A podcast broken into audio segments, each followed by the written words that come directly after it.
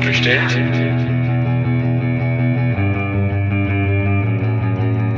Ist so bestellt? So nicht bestellt. Der kritische Podcast über Abschiebungen. Hallo und herzlich willkommen zum So nicht bestellt Podcast, dem kritischen Podcast über Abschiebungen. Schön, dass ihr wieder eingeschalten habt. Unsere Namen, das sind Marc und Sandra und gemeinsam gestalten wir dieses kleine Podcast-Projekt.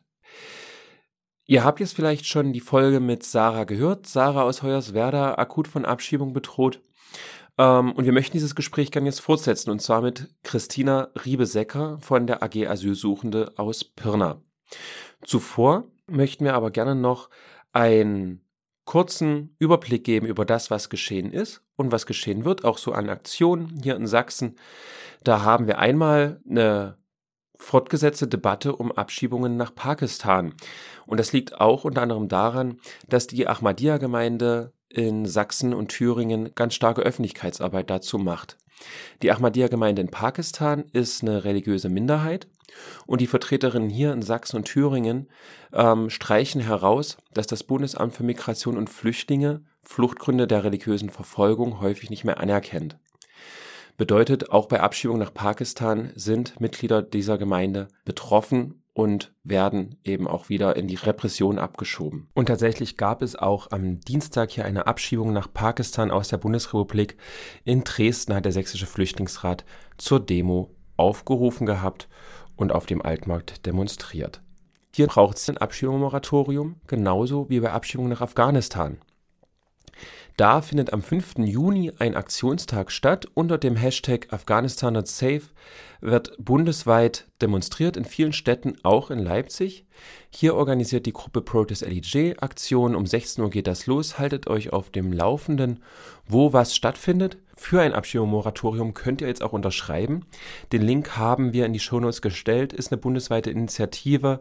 Wichtig geht um alle Zielstaaten von Abschiebungen.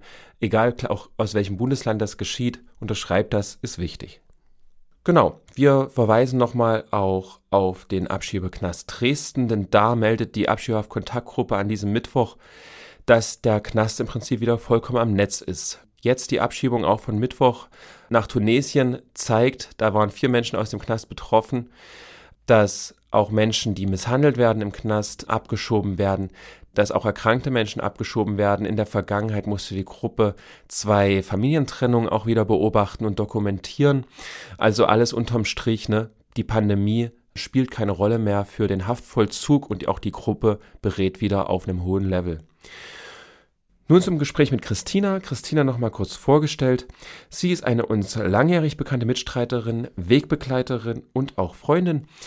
Sie hat vor sechs, sieben Jahren bei der Refugee Law Clinic in Leipzig als Asylberaterin angefangen, eigentlich auch schon vorher, wie sie gleich sagen wird. Später dann die Abschiebehaft-Kontaktgruppe in Dresden mit aufgebaut, berät auch heute noch dort im Knast, ist in zahlreichen anderen Gruppen aktiv und arbeitet jetzt eben bei der AG Asylsuchende in Pirna. Ganz zum Schluss noch die Triggerwarnung. Abschiebungen sind Formen physischer, psychischer, struktureller Gewalt, auch weitere Gewaltformen spielen damit rein. Wer befürchtet, dass er sie hier getriggert werden könne, den die bitten wir darum, das Gespräch zu einem späteren Zeitpunkt anzuhören, vielleicht eine Person dabei zu haben, der sie er vertraut. Genau, ansonsten würden wir jetzt in das Gespräch mit Christina einsteigen. Wir haben heute Christina bei uns ähm, eingeladen zu unserem Podcast So nicht bestellt. Und Christina vielleicht für unsere Zuhörerinnen auch, damit sie mitbekommen oder, oder wissen, wer du bist. Vielleicht kannst du dich vorstellen, vielleicht auch mit der Frage, wann bist du das erste Mal denn mit Abschiebungen in Berührung gekommen? Und welche Rolle spielen Abschiebungen heute in deinem Arbeitsalltag? Hallo Marc, hallo Sandra. Hallo. Ähm, ich arbeite in Pirna bei der AG Asylsuchenden ähm, ich habe, ich bin zum ersten Mal mit dem Thema Abschiebung in Berührung gekommen während meines Studiums. Ich habe Politikwissenschaft studiert. Das heißt, es war eher theoretisch aus der wissenschaftlichen Perspektive. Das ist so knapp zehn Jahre her. Und ich weiß, dass ich mir damals noch gedacht hatte, wenn ich so Forderungen gehört habe, Abschiebungen abzuschaffen, dass ich das sehr radikal fand, dass es ja nicht gehen könne. Und ich erst durch, erst durch meine praktische äh, Arbeit, durch meine Beratungspraxis, durch viele Gespräche mit Betroffenen ähm, verstanden habe, dass Abschiebung eine inhumane Praxis ist und abgeschafft gehört. Und in Pirna, wo ich jetzt arbeite, bei der AG Asylsuchenden, da erfahren wir immer wieder von Menschen, die in unser internationales Begegnungszentrum kommen, ähm, dass äh, Familie oder Freundinnen von ihnen abgeschoben wurden, die dann Unterstützung suchen letztes Jahr im Frühling ähm, beim letzten äh, Abschiebeflug nach Afghanistan vor dieser viel zu kurzen Corona-Pause hatte ich auch eine Familie bei uns auf der Couch sitzen und der Junge von der Familie war gerade im Flieger in Kabul. Genau, das ist dann immer sehr belastend und ich fühle mich da ohnmächtig und auch wütend. Okay, also es ist sozusagen ähm, doch sehr in deinem Arbeitsalltag präsent. Ja, beziehungsweise es reißt einen dann immer sehr schnell raus. Mhm. Das ist immer eine sehr dramatische Situation. Mhm. Christina, vielleicht holst du uns mal ein Stück weit ab. Ähm, erklär uns doch mal, ähm, wie der allgemeine Verlauf einer Abschiebung ist. Also begonnen an dem Punkt, wo die Polizei kommt und die Person abholt, bis, bis die Person dann im Herkunftsland landet. Okay, das versuche ich.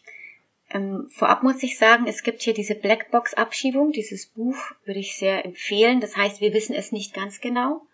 Ähm, mhm. Ich kann auch sehr gute Dokumentationen empfehlen und das Video Wut von Feine Sahne Fischfilet für die Hörerinnen. Das ist vielleicht ein ganz guter erster Eindruck. Ähm, ansonsten läuft es in der Regel so ab, genau die Polizei, vier, fünf, sechs Polizistinnen stehen vor der Wohnungstür. Ich nehme jetzt mal das Beispiel Wohnung. Ähm, meistens in der Nacht die meisten Abschiebungen sind in der Nacht. Das ist gesetzlich zwar problematisch, wird aber oft so gemacht, ist der Regelfall. Ähm, klopfen an die Tür, an die Wohnungstür auch schon und die Personen haben dann äh, oft nur eine halbe Stunde, jedenfalls sehr kurze Zeit, ihre Sachen zu packen. Das heißt dann, sie werden heute abgeschoben. Ähm, die Menschen können 20 Kilo pro Person mitnehmen, auch kein Sperrgepäck, also auch zum Beispiel kein Kinderwagen oder Möbel.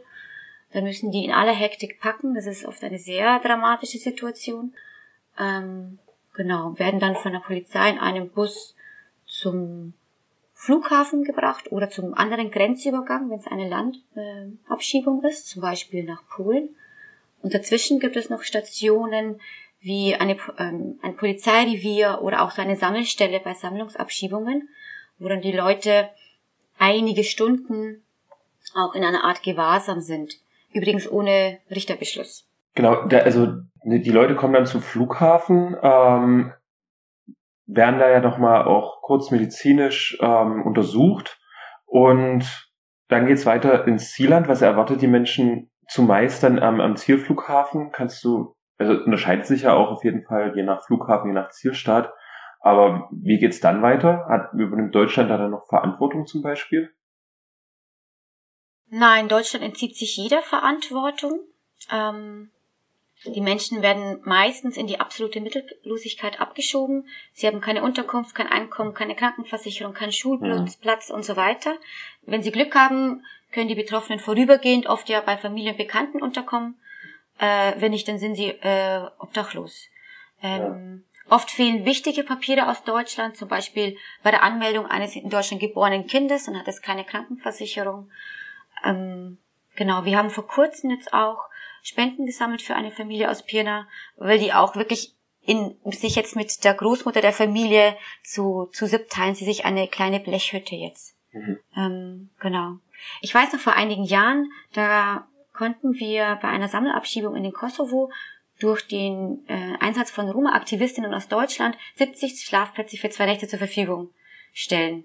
Mhm. Das wurde dann quasi ehrenamtlich auf die Schnelle organisiert. Dem Staat ist das egal. Ja. Es gibt eine lesenswerte Broschüre, abgeschobene Roma im Kosovo. Es gibt auch einige Dokumentationen. Und es gibt Studien zu abgeschobenen Afghanen. Die sind äh, in Kabul besonders armutsgefährdet und werden auch von den Taliban bedroht, weil sie als verwestlicht gelten. Mhm. Genau, also auch wie du das beschrieben hast, ne, also die akute Abschiebung passiert recht schnell, auch wenn die mehreren Stunden, die sie dauern, für die Menschen ja die Hölle sein müssen und ja, ähm, keine Ahnung, wie das Zeitgefühl in dem Moment ist. Aber vor der akuten Abschiebung ähm, beobachtest du ja wahrscheinlich auch, hast du mit, mit Menschen Kontakt, die von Abschiebung bedroht sind, ne? die wissen, das könnte kommen und das vielleicht auch über mehrere Monate, wenn nicht Jahre hinweg.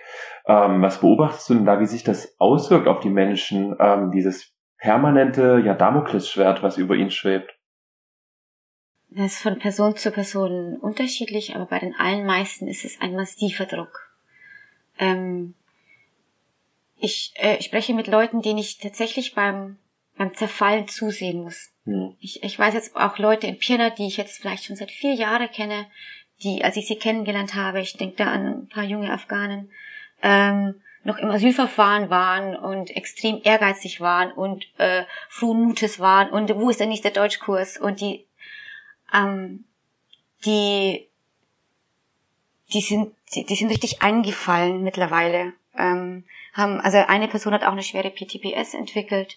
Ja. ähm, ich kenne auch Leute die es einfach nur noch wegschieben so keine Ahnung wie ein Tinnitus nicht dran denken ausblenden sich in Arbeit stürzen ähm, und einfach da jeden Brief auch meiden, so. Ähm, ich, ich kenne Leute, die auch versuchen, jeden einzelnen Strohhalm äh, zu greifen, fünf Anwältinnen engagieren. Äh, da haben sie wieder ein Gerücht gehört und sofort wieder in die Beratung rennen. Es ist massiv belastend für die Menschen. Ja. Ich finde deine Beschreibung von Zerfall, das ähm, hat mir gerade so aus dem Herzen gesprochen, weil das ist genau das, was ich auch selbst aus meiner Beratungspraxis kenne. Also die, also irgendwie man lernt eine gesunde Person kennen und ähm, man kann beobachten, wie diese Angst diese Person wirklich zermürbt. Also wie die Angstzustände zunehmen. Das, es wird auch äh, Schlaflosigkeit immer wieder angesprochen. Das hat ja auch Sarah in ihrem Interview gesagt, dass, dass sie nachts nicht schlafen kann. Also das das kann ich gerade nur bestätigen. Ähm, also gerade jetzt, weil wir auch nochmal von Sarah gesprochen haben, also als du das Interview gehört hast oder das Gespräch mit ihr, was was kam dir da in den Kopf? War das, hast du gesagt, das ist ähm, relativ typisch, das kenne ich aus meinem Beratungskontext, oder ist dir da was aufgefallen? Ähm, ich fand es sehr typisch. Also man hat, also ich habe gehört, dass Sarah äh, eine sehr starke junge Frau ist, glaub, so, so stelle ich sie mir vor, ich kenne sie persönlich nicht. Und ähm, ich habe viele starke junge Frauen kennengelernt. Ähm, und eben viele Menschen, also was Sarah beschreibt, eben mit dem nächtlichen Schlafen, mit dem äh, sich nicht konzentrieren können, immer wieder ausblenden müssen, das höre ich, höre ich sehr oft. Und besonders traurig macht mich dann, wenn ich denke, wie jung Sarah ist. Und ich kenne auch so viele junge Leute, die sich einfach echt über andere Sachen Gedanken machen müssten, als darüber, dass die Polizei nachts in der Tür steht und sie aus ihrem Leben hier in Deutschland reist. Das finde ich immer mhm. auch gerade bei dem Alter von den, den Leuten ähm, immer ganz dramatisch. Mhm. Von deiner Erfahrung auch im Beratungskontext ist ja, sprechen die Leute auch mit dir darüber, wie die gerade sächsische Abschiebepraxis mit ihren Familientrennungen ist, ähm, mit ihrer besonderen ja, Brutalität? Ist den Leuten das bewusst oder wird das allgemein eingeordnet in, so sind Abschiebungen halt, oder wird da auch klar gesagt, hier in Sachsen ist es besonders schlimm? Hm. Ähm, weniger zur Abschiebepraxis, da habe ich jetzt kein Gespräch im Kopf.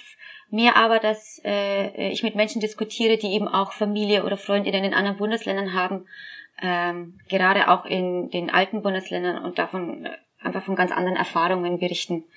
Ähm, das, äh, der, das Sachsen schon als äh, bekannt als das schlechteste Bundesland, das man ziehen kann in dieser äh, Königsteiner Schlüsselverteilungslotterie. Das ist tatsächlich genau. bekannt.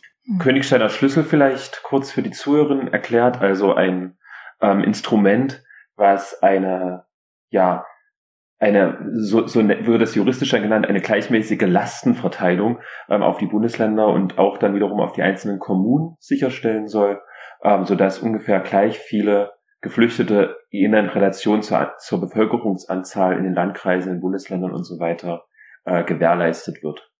Sachsen bekommt ungefähr fünf Prozent der hier ankommenden Schutzsuchenden, was eben auch der Bevölkerungsanzahl vier, fünf Millionen sächsische Menschen gibt, von 80 Millionen ungefähr Deutschen.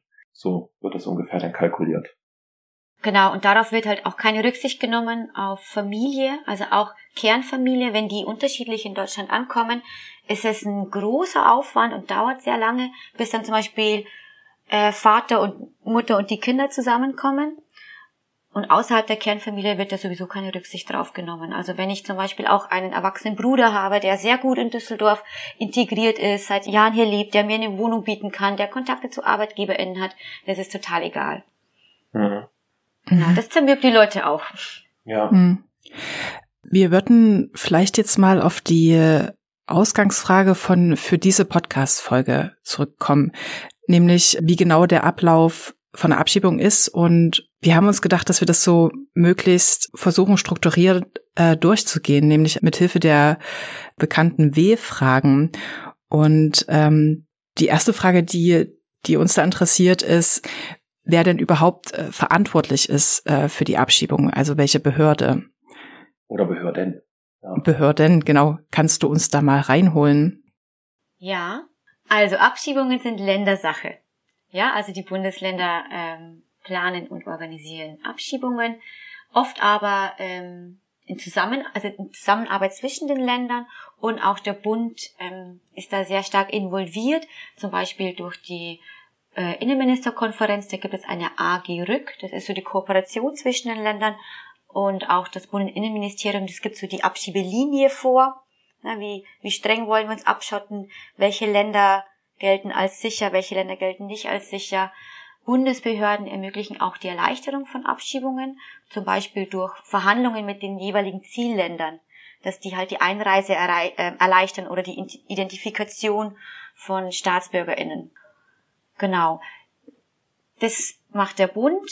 Grundsätzlich sind die Länder zuständig. Das ist dann das äh, jeweilige Innenministerium der Länder, also das sächsische Innenministerium.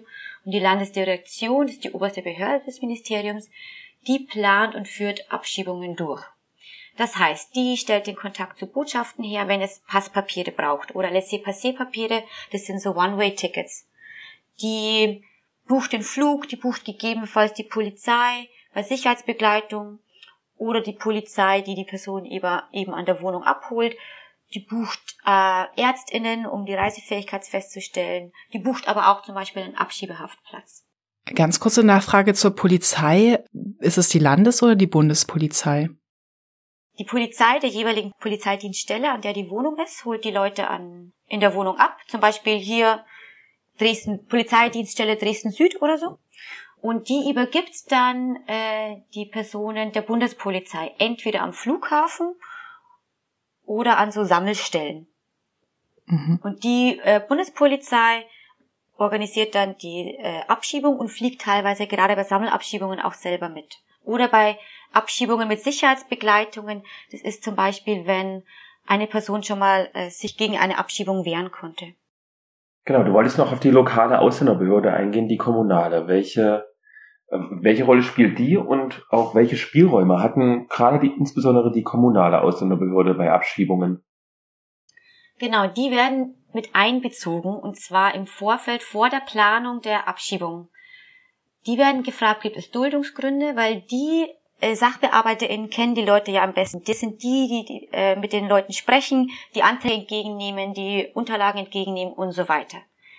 Ich habe erlebt, dass AusländerbehördenmitarbeiterInnen da gerne die Verantwortung kleinreden und sagen, ja, das macht die Behörde, also die, die Landesdirektion, da wissen wir gar nichts. Mhm. Ähm, ich sehe das aber anders. Erstens wissen die, wann Abschiebetermine sind, beziehungsweise sie erkennen ganz klar, da steht ein Abschiebetermin von Familie XY an. Ähm, und eben sie sie könnten äh, Duldungsgründe ja nennen, ja. Ähm, ich sind, sind diejenigen, die aber die Verwaltungsvorschriften sehr restriktiv in die Tat umsetzen, die ihre Ermessensspielräume, die sie haben, die sie verneinen oder sie nutzen sie sehr negativ für die Betroffenen. Und ja. eigentlich haben Behördenmitarbeiterinnen immer auch die Pflicht, von sich aus ausführlich zu beraten, darauf hinzuweisen, sehen Sie mal, Sie können hier einen Antrag stellen, ähm, das könnte eine, einen Aufenthalt für Sie bedeuten und so weiter. Äh, das tun sie aber nicht. Ja. Außerdem erfahre ich immer noch, äh, ich erfahre immer wieder von tatsächlich Täuschungen seitens der Behörde. zum Beispiel Abschiebungen vor Behördentermin zur Reisefähigkeit oder vor einer Passabgabe oder vor Verlängerungen von bestimmten Sachen oder von tatsächlich lügenden SachbearbeiterInnen und auch befangenen SachbearbeiterInnen. Also ich, ja. Ich habe zum Beispiel die Vermutung, es gibt Leute in Ausländerbehörden, die jede binationale Ehe mit ganz persönlichem Eifer verhindern wollen. So. Kannst du das ausführen? Ähm, die jede binationale Ehe mit Eifer verhindern wollen. Also da wollen meinetwegen eine, eine Frau deutsche Staatsbürgerschaft und ein Mensch, ähm, keine Ahnung, tunesische Staatsbürgerschaft wollen heiraten. Ähm, genau. Wie, wie, wie kann denn da eine Ausländerbehörde das mit Eifer verhindern? Ähm, also es geht darum, dass zum Beispiel ein, äh, ein deutscher Staatsbürger oder Staatsbürgerin eine Person heiratet, die ausreisepflichtig ist, also von Abschiebung bedroht ist. Und äh, die Behörden unterstellen da generell so eine Art Scheinehenverdacht. Ja? Nicht, dass die Leute mhm. sich lieben und zusammenleben wollen in einem Land, ähm, sondern dass sie das nur machen, um eine Abschiebe zu verhindern und sich gar nicht richtig lieben. Und da gibt es SachbearbeiterInnen in Meißen und in Bautzen, die tatsächlich das ganz aktiv verhindern, dass die Personen einen äh, legalen Aufenthalt bekommen, die auch falsch beraten und die Abschiebungen äh, organisieren, sobald der Hochzeitstermin steht. Mhm. Das Stichwort Ehe hat mich jetzt gerade auch noch mal äh, an zwei Situationen erinnert, ähm, die ich vielleicht auch gerne noch mal hier teilen möchte. Nämlich ähm, zum einen, dass für die Eheschließung ja auch ähm, das Standesamt diverse Unterlagen braucht, die äh, teilweise ja bei der Einreise nach Deutschland abgegeben wurden oder zu einem späteren Zeitpunkt. Und dass ich auch schon erlebt habe, dass ähm, die zentrale Ausländerbehörde auch nach mehreren Nachfragen äh, von den Beteiligten, von vom Standesamt, von der Ausländerbehörde partout diese ähm, Dokumente nicht rausgerückt hat, also sozusagen die Ehe so verhindert hat. Und äh, zum anderen ähm, ist mir jetzt noch in dem Kontext eingefallen, dass äh, die Kommunikation zwischen den lokalen Ausländerbehörden und der zentralen Ausländerbehörde, dass die auch also nach meinen Erfahrungen nicht immer zuverlässig ist. Also ich würde mich jetzt nicht darauf verlassen, dass die Ausländerbehörde, äh, die lokale Ausländerbehörde kommuniziert, ja, die wollen heiraten. Also mhm dass diese Information einfach nicht selbstverständlich weitergegeben wird. Entweder so, ich kenne es aber auch von Akteneinsichten oder in der Beratung der Abschiebehaft dabei Akteneinsichten, dass im E-Mail-Verlauf zwischen den, der kommunalen und Ausländerbehörde und der zentralen Ausländerbehörde, sprich die Landesdirektion, dass da sehr genau diskutiert wird über die Hochzeit und zusammen beraten wird, wie das jetzt verhindert werden kann. Mhm. Sowas zu lesen ist mhm. wirklich erschütternd. Ja. Ja. Kann man erfahren, wenn man einfach dann mal eine Akteneinsicht nimmt, ne? Und dann sind da im Zweifel eben auch E-Mails mit dabei, ne? Das würde ich auch empfehlen, regelmäßig mhm. Akteneinsicht zu nehmen bei der lokalen Ausländerbehörde, mhm. vor allen Dingen auch bei der zentralen Ausländerbehörde, also der Landesdirektion. Gerade ja. bevor man Anträge stellt ähm, oder wenn die ihn zur Botschaft schicken oder man äh, Unterlagen von sich abgibt, würde ich da immer Akteneinsicht ähm, empfehlen. Und das kann jede Person auch machen. Mhm. Und wenn die dann Hilfe braucht beim Entschlüsseln, so, ne, so, ähm, Anträge sind nicht einfach, kann vielleicht eine Unterstützerin helfen, auch Beratungsstellen ähm, können Akteneinsicht nehmen für eine Person. Das wäre dann auch alles kostenlos oder eben halt über die Anwältin. Hm. Jetzt, jetzt könnte sich äh, eine Zuhörerin oder ein Zuhörer fragen, ähm, okay, also wenn die Abschiebetermine nicht mitgeteilt werden, dann kriege ich den doch vielleicht über äh, Akteneinsicht raus. Ist nee, das so? Ähm, Abschiebetermine werden nicht mehr mitgeteilt. Das ist schon seit 2007 schon so. Und vor ein oder zwei Jahren, wann war das mit dem Hau abgesetzt, ähm, wurde es nochmal verschärft, dass ähm, die Weitergabe von Abschiebungstermine ein Dienstgeheimnis ist und auch unter Strafe gestellt wird. Allerdings nur für BehördenmitarbeiterInnen, nicht für hm. Zivilgesellschaft. Ja.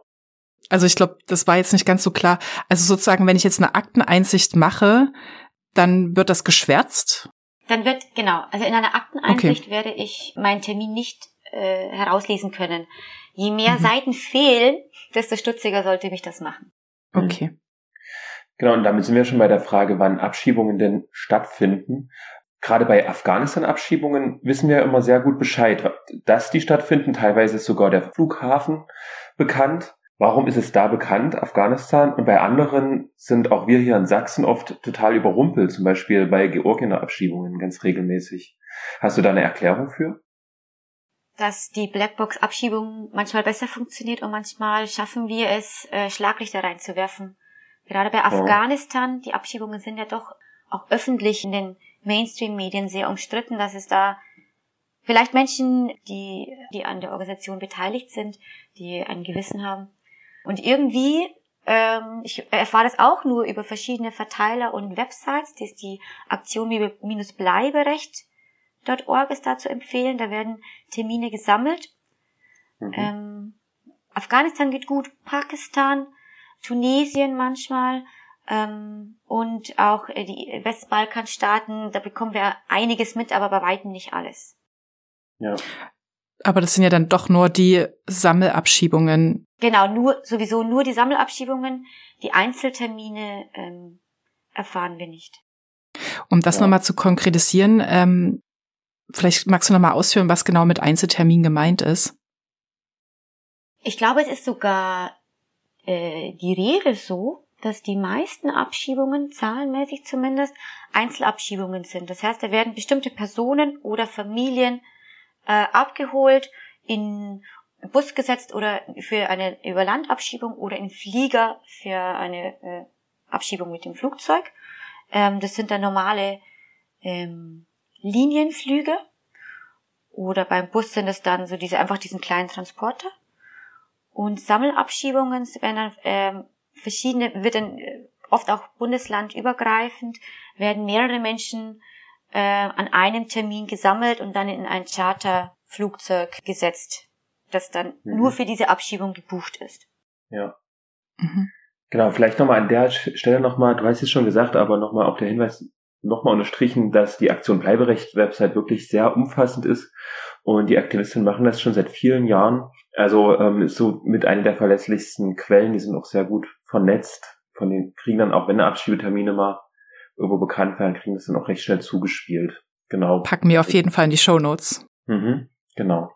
Äh, die Wie-Frage ist jetzt schon fast beantwortet. Also auf welchen Weg äh, Abschiebungen stattgefunden haben. Also Sammelabschiebungen beziehungsweise Linienflüge, also sozusagen über den Luftweg. Äh, du hast jetzt den Landweg schon mal kurz angerissen. Kannst du dazu vielleicht noch mal mehr ausführen, beziehungsweise fehlt in der Auflistung noch irgendwas?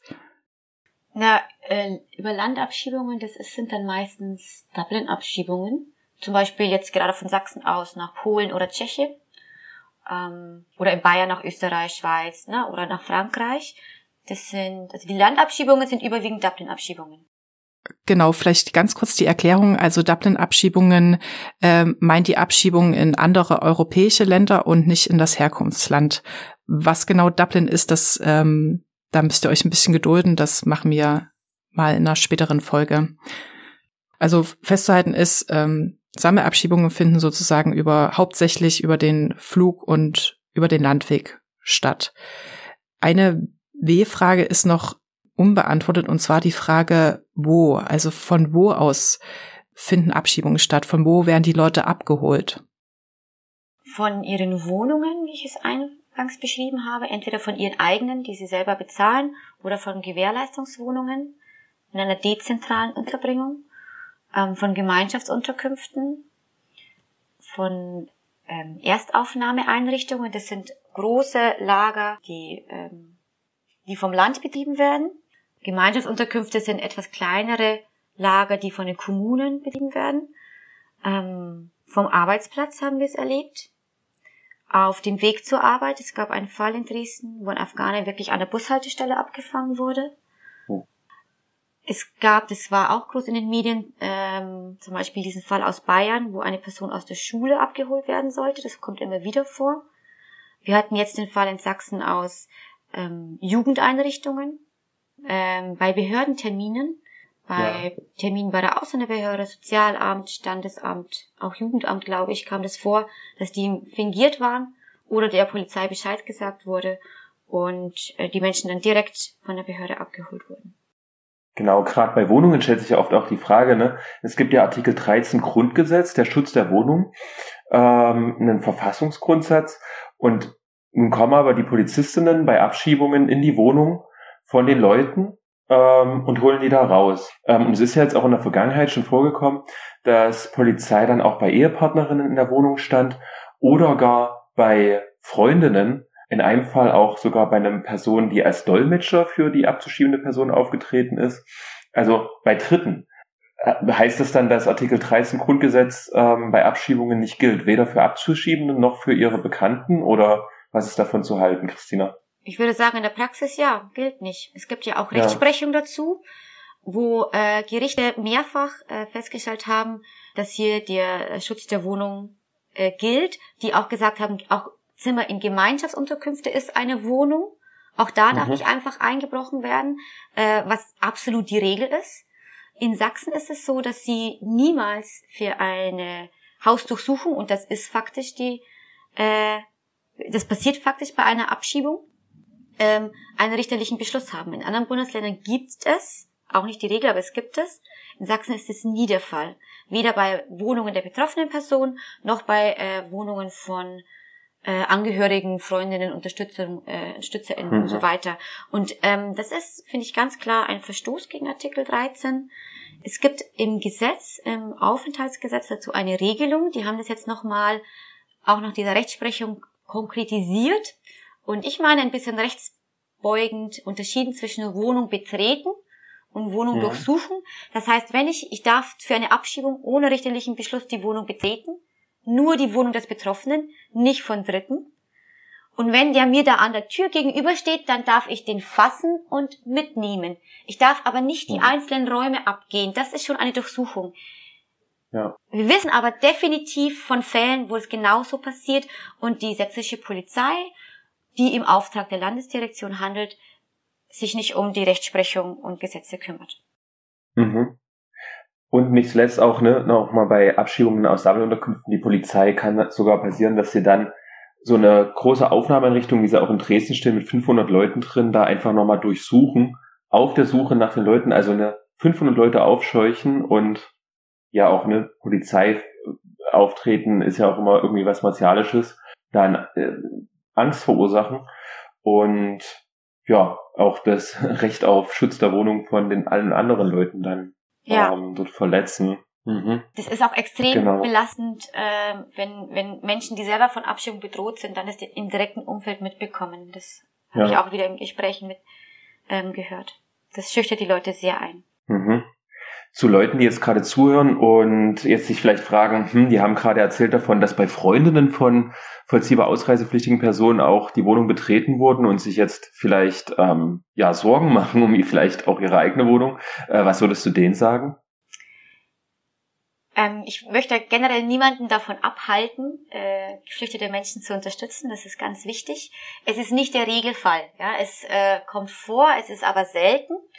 Ähm, auch da Akteneinsicht ist meine Adresse zum Beispiel oder ist mein, meine, mein Kontakt mit der Person, ist es der Behörde bekannt?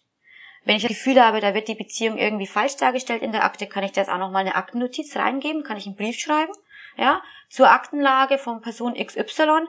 Das ist der Sachverhalt, die wohnt bei mir nicht, ich habe damit nichts zu tun.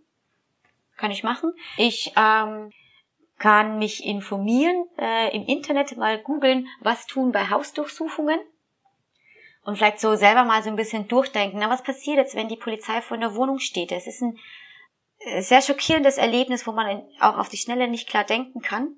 Dann hilft es vielleicht, sich nochmal durchzuspielen. Vielleicht habe ich eine Nummer, eine Anwaltsnummer, die ich anrufen kann. Ähm, ich kann Widerspruch einlegen. Da gibt's auch, ich kann mir das auch schon vorbereiten, sagen, nein, die Polizei äh, ist an der Tür und ich sage, sie dürfen äh, meine Wohnung weder betreten noch durchsuchen. Ja ohne richterlichen Beschluss. Wenn Sie keinen richterlichen Beschluss haben, dann verweigere ich die Wohnung. Ja, machen Sie gar nicht die ja. Tür auf, lassen Sie die Polizisten gar nicht erst rein, sondern äh, an der Tür, äh, besten noch mit Kette davor, äh, zeigen Sie mir den Durchsuchungsbeschluss, ansonsten lasse ich Sie nicht rein. Und das ist auch das mhm. Recht der Leute. Die Polizisten treten da manchmal so äh, ähm, sehr rabiat auf und sagen, hier keine Diskussion, doch, das dürfen wir. Da tatsächlich aber auf, äh, darauf vertrauen, es ist meine Wohnung, es ist mein Recht, das vor unzulässigem Zugriff zu schützen. Mhm. Genau. Und vielleicht noch einfach präventiv auch gesagt, ne, ähm, wenn man sich da unsicher ist und ähm, mit Behörden kommunizieren muss als Adresse, im Zweifelsfall vielleicht die einer Beratungsstelle wie der Sächsischen Flüchtlingsrats oder anderen ähm, angeben und Briefe vielleicht darüber zustellen lassen oder so. Genau. Mhm. Damit wir die Auflistung komplett machen, ist natürlich auch die Abschiebehaft ein ein Ort, an den Leute gebracht werden äh, und von wo aus dann eine Abschiebung stattfinden kann. Aber vielleicht konkretisieren wir das jetzt gar nicht so, äh, gehen gar nicht weiter auf die Abschiebehaft ein, äh, weil wir dazu eh noch mal eine extra Folge machen, sondern mich würde jetzt noch mal eine andere Sache interessieren und zwar leben wir jetzt gerade seit über ein Jahr in einer Pandemie und sind dazu angehalten, unseren Wohnort ähm, möglichst nicht zu verlassen, nicht zu reisen, nicht zu fliegen. Ähm, zeitweise durfte man die Wohnung in einem 15 Kilometer Radius nicht verlassen. Ähm, wie hat sich das in der Abschiebepraxis wieder gespiegelt? Spielt Corona da eine Rolle? Mittlerweile kaum. Im zweiten Quartal letzten Jahres, sprich Juni bis September, gab es wohl weniger Abschiebungen. Also ich weiß jetzt zum Beispiel in der Abschiebehaft, die war leer und es gab insgesamt wenige Abschiebe, äh, Abschiebungen. Es hat dann aber auch wieder stark zugenommen. Es gab zum Beispiel für Afghanistan ein halbes, dreiviertel Jahr eine Pause, ging dann aber Ende letzten Jahres oder im Januar diesen Jahres auch wieder los. Obwohl sich die Lage in Afghanistan, was ja das gefährlichste Land der Welt sowieso ist, durch Corona nochmal massiv verschlechtert hat. Ähm, wir wissen von Abschiebungen in Hochinzidenz, äh, in Hochrisikogebiete und in neue Virusvariantengebiete. Hatten wir in Pirnetz auch eine Abschiebung nach Albanien im Februar zum Beispiel. Das spielt tatsächlich keine Rolle. Ähm, also Corona spielt bei Abschiebungen kaum noch eine Rolle. Anscheinend können die sich das mit den, können die Behörden Abschiebungen trotzdem gut organisieren. Die wenigsten Länder haben ja ein äh, totale äh, Schließung de, de, der Grenze. Marokko, glaube ich, zurzeit, oder es hatte mal, das wirklich komplett geschlossen war. Die meisten Länder nehmen aber ja auch ihre Staatsangehörigen auf. Genau. Trotzdem sind, ist ja die Pandemie weltweit, ähm, wütet die Pandemie weltweit, in den meisten Ländern schlimmer als in Deutschland und äh, ist die die Ankommenssituation, die sowieso immer schwierig ist, dadurch noch extrem verschlechtert. Ja, weil Zugänge zu irgendwelchen Beratungsstellen, zu Schulen, zu Behörden, um Papiere zu besorgen, um eine Wohnung zu suchen, um eine Arbeit zu finden, nochmal massiv verschlechtert ist. Mhm. Hm. Also es wird sozusagen nicht nicht nur allein auf das ähm, auf die Situation im Herkunftsland nicht geschaut, sondern es äh, also eigentlich wär, wird doch die eigene, die, also die Einschränkungen, die die Corona-Verordnungen regeln, auch missachtet. Also für mich ist das ein totaler Widerspruch, dass äh, wir möglichst alle unsere Kontakte einschränken sollen und dann aber Menschen aus beispielsweise ganz Sachsen oder ganz Deutschland in einen Flieger gesetzt werden. Da soll, da wird aber getestet. Es gibt einen PCR-Test. Also die Menschen, also so kenne ich sie jedenfalls aus der Abschiebungshaft, die werden getestet. Mhm und dann äh, fliegen sie. Das ist meistens die Vorgabe der Fluglinien oder der, der, der Zielländer. Aber mhm. äh, ganz unabhängig davon sind natürlich die Menschen, denen dann äh, oft auch Obdachlosigkeit droht, Armut droht, äh, ja, Studie, Studien zufolge äh, dem Corona-Risiko am höchsten ausgesetzt. Mhm. Ja, vielleicht auch nochmal zum Thema Corona. Ähm, ist ja dann auch so das Thema allgemein, allgemein der Gesundheit. Und das war ja auch schon ähm, ein, ein Diskussionspunkt um Abschiebungen schon bevor der Pandemie, ähm, nicht zuletzt aufgrund der Rolle der Amtsärztinnen. Vielleicht magst du noch mal kurz sagen, was Ärztinnen da für eine Rolle spielen und darüber hinaus auch nochmal den Blick öffnen, ne? ab wann oder was für Indizien gibt's denn, dass äh, eine Ausländerbehörde jetzt die Abschiebung wirklich vorbereitet? Da sind ja Amtsärztinnen auch nicht nur, spielen da ja eine Rolle, ne? Zu Ärztinnen. Es gab mhm. vor einigen Jahren eine Gesetzesverschärfung. Seitdem gibt es eine sogenannte Gesundheitsfiktion im Gesetz. Das heißt, die Behörde geht davon aus, dass die Leute gesund sind, abgeschoben werden können, reisefähig sind, außer es liegen bestimmte Gutachten vor. Ähm, an diese ärztlichen Gutachten werden enorm hohe Anforderungen gestellt, die für geflüchtete Menschen, die eh schon einen nachrangigen Zugang zum Gesundheitssystem haben, sehr schwer ähm, einzuhalten sind. Damals wurde äh, manchen Ärztinnen äh, unterstellt, dass sie Gefälligkeitsgutachten erstellen und Geflüchtete immer krank tun, um nicht abgeschoben zu werden, während aber Studien äh, kennt, der weiß, dass Flucht und vor allem die Situation, die asylsuchende Menschen hier in Deutschland haben, einfach krank macht. Ja. Aber mit dieser äh, wirklich Negativkampagne wurde das verschärft. Ärztinnen können nach wie vor aber attestieren, die Person ist reisefähig oder eben nicht. Das muss, kann dann an die Ausländerbehörde eingereicht werden. Und dann ist es meistens so, dass dann die Ausländerbehörde aber äh, das Gutachten von dem anerkannten Arzt nicht anerkennt, sondern noch einen Amtsarzt dazuschaltet. Äh, mhm. Äh, ein Arzt oder eine Ärztin, die, wie wir in Sachsen leider öfter erlebt haben, ähm, befangen ist und eher den Dienst der Behörde sieht als den hippokratischen Eid mhm. und dann Leute gesund schreibt. Ja. Genau. Und da gibt es eben oft so Untersuchungen, also gerade amtsämtliche Untersuchungen zur Feststellung der Reisefähigkeit, um auf den zweiten Teil der Frage zu kommen, sind ein äh, sehr äh, also ein absolutes Warnsignal für eine bevorstehende Abschiebung. Weitere Anzeichen, ähm, hm. Na, die Duldung sowieso, ne, wenn ich eine Duldung habe, in der steht, äh, erlischt unabhängig von ihrer Gültigkeit am Tag der Abschiebung, bin ich jederzeit abschiebbar, aber ich kann solche Duldungen jahrelang haben und dann passieren, passieren Abschiebungen unangekündigt. Ähm, manche Ausländerbehörden, zum Beispiel Dresden, stellt dann, ruf, widerruft die Duldung und stellt eine Büfer aus, eine Bescheinigung über den vorübergehenden Aufenthalt. Wir nennen es auch gerne Fantasiepapier, weil es einfach Papier ohne rechtliche Grundlage ist. Äh, das ist auch ein großes Warnsignal, dass Abschiebungen geplant sind und auch innerhalb von drei Monaten durchführbar sind. Also in der Regel stellen mhm. die Behörden dieses Papier aus, wenn sie absehen können, dass sie in drei Monaten die Abschiebung organisieren können. Dann kam zum Beispiel irgendwie eine Zusage von einer Botschaft zum Beispiel. Ja. Weitere Indizien fallen mir jetzt gerade nicht ein. Könnt ihr mir helfen? Naja, also das hatten wir ja vorhin schon mal erwähnt, ähm, dass auch ähm, konkrete Termine bei Behörden ein Indiz sein können, dass, äh, dass äh, von dort aus quasi eine Abschiebung stattfinden soll. Was aber jetzt nicht zwangsläufig heißt, dass jeder Termin bei der Behörde auch gleichzeitig zu einer Abschiebung führt. Genau. Also gerade jetzt in Corona-Zeiten arbeiten die Behörden auch mehr mit Termin. Also wir wollen jetzt auch keine Massenpanik verbreiten. Außerdem sollten Behördentermine auch ähm, wahrgenommen werden, zumindest nie unentschuldigt, weil auch das kann ein Grund für Abschiebehaft sein, wenn ich äh, bei Behördenterminen nicht auftauche oder ich kann als untergetaucht gelten, mir können Geldleistungen gekürzt werden und so weiter. Ich wäre eher vorsichtig bei ganz ungewöhnlichen Behörden, Behördenterminen.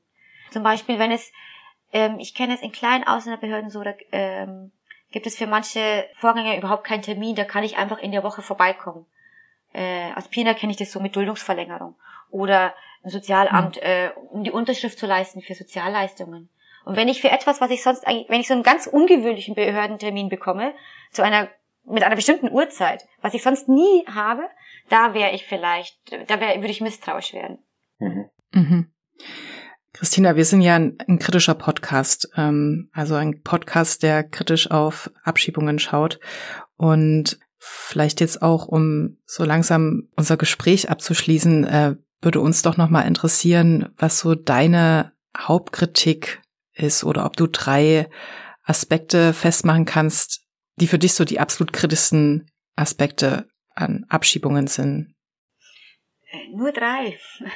ich ich, ich habe das nicht umsonst äh, gesagt. Ich finde, das ganze, äh, das ganze Konzept Abschiebung, äh, das lehne ich ab. Ich, ich mich tue mir gerade schwer, einzelne Moment äh, äh, Aspekte rauszuziehen, so ne, wie kann zum Beispiel nicht in der Nacht oder keine Familientrennungen, als wären die dann besser. Mhm. Äh, ich glaube nicht, dass es humane Abschiebungen gibt. Ähm, Abschiebungen sind für sind für mich ähm, nicht mit dem Rechtsstaat vereinbar. Das heißt zwar oft, ne, Innenminister sagen gerne, wir müssen den Rechtsstaat durchsetzen, wir müssen die Abschiebezahlen erhöhen. Ähm, das glaube ich aber nicht, weil äh, eine Abschiebung so massiv in das Leben der Betroffenen eingreift, nur zum Vollzug eines Verwaltungsaktes. Das ist sowas wie Steuerbescheid äh, oder Baugenehmigung. Ähm, das greift so in das Leben und die Würde und die Rechte der Menschen ein. Das ist nicht verhältnismäßig. Und Rechtsstaat heißt nicht, wie ich finde, populistisch aufgeladene Hau-Abgesetze durchzusetzen, sondern die Würde und die Rechten der Schwachen und der Ausgeschlossenen und der Nichtgewollten achten. Das ist Rechtsstaatlichkeit. Und so, ne? Politisch, äh, juristisch gesehen. Politisch gesehen sind Abschiebungen für mich die Entscheidung in die falsche Richtung. Weg von Menschenrechte, von Minderheitenschutz, von Verantwortung aus unserer Geschichte hin zu Abschiebung, Nationalismus und Rassismus. Und Abschiebung und Rassismus muss man auch zusammen denken. Es ist ja glücklicherweise wird häufiger über Rassismus diskutiert. Das ist absolut notwendig. Und man kann äh, über Abschiebungen nicht diskutieren, ohne über Rassismus zu sprechen. Kannst du das kurz ausführen? Weil ähm, mit Rassismus wird ja oft und ähm, wird ja oft einfach verknüpft, ne, so das sind die Nazis auf der Straße irgendwie. Warum sind jetzt ausgerechnet Abschiebungen rassistisch? Sie sind ja schließlich auch legal. Kannst du das nochmal erklären? Ja. Genau, Abschiebungen können formal legal sein und äh, demokratisch mit einem, auf einem Gesetz beruhen, aber ich finde sie eben nicht legitim, weil sie eben nicht rechtsstaatlich sind und manche wegen gegen die Würde und Rechte der, der Menschen verstoßen und sie verstoßen gegen die Würde und die Rechte ganz bestimmter Menschen und das verstehe ich dann, wenn ich die rassismuskritische Brille aufsetze. Ähm, Rassismus ist nicht das Problem von einzelnen Nazis so am Rande der Gesellschaft, sondern Rassismus ist tief in unserer Gesellschaft verankert, auch in unseren Strukturen und in unseren Institutionen, auch in unseren Gesetzen. Rassismus ist also der Vater aller Probleme. Ähm, Rassismus mhm. und aber auch die Konstruktion von Nation und Staatsbürgerschaft ja, und Staatsbürgerinnenschaft begrenzt Menschenrechte nationalistisch, führt sie damit ad absurdum. Äh, diese beiden prägen die Debatte auf Abschiebung dass Abschiebung normal ist, dass sie notwendig ist, dass sie legitim ist. Wenn das bei einer deutschen weißen Person passieren würde, gäbe es einen riesen. Ähm, ähm, wenn ich die rassismuskritische Brille aufsetze, dann erkenne ich auch, warum sich so viele Menschen äh, in Deutschland überhaupt nicht darum kümmern müssen, äh, ob es Abschiebungen gibt und wie sie ablaufen. Sie sind einfach nicht betroffen. Ganz selbstverständlich. Sie können wegschauen. Da hilft euer Podcast auch. Ähm, und als Beispiel für institutionellen Rassismus, das heißt Rassismus zum Beispiel auf der Ebene der Gesetze, haben wir das Aufenthaltsgesetz. Das Aufenthaltsgesetz ähm, sieht Migration nach wie vor als was als ein Sonderfall an und als etwas, was man ganz streng regulieren muss, obwohl es das Normalste der Menschheitsgeschichte ist. Ähm, das Aufenthaltsgesetz äh, normiert auch Abschiebungen gesetzlich und es gründet auf Rassismus und es verstärkt und normalisiert und legitimiert dass Menschen massiv anders behandelt werden, abhängig von ihrer Herkunft, also von dem Geburtsort ihrer Eltern.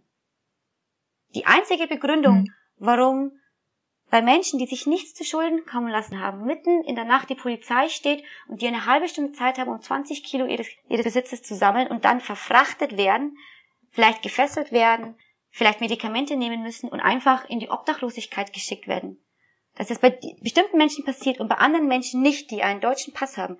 Der Grund ist Rassismus. Mhm.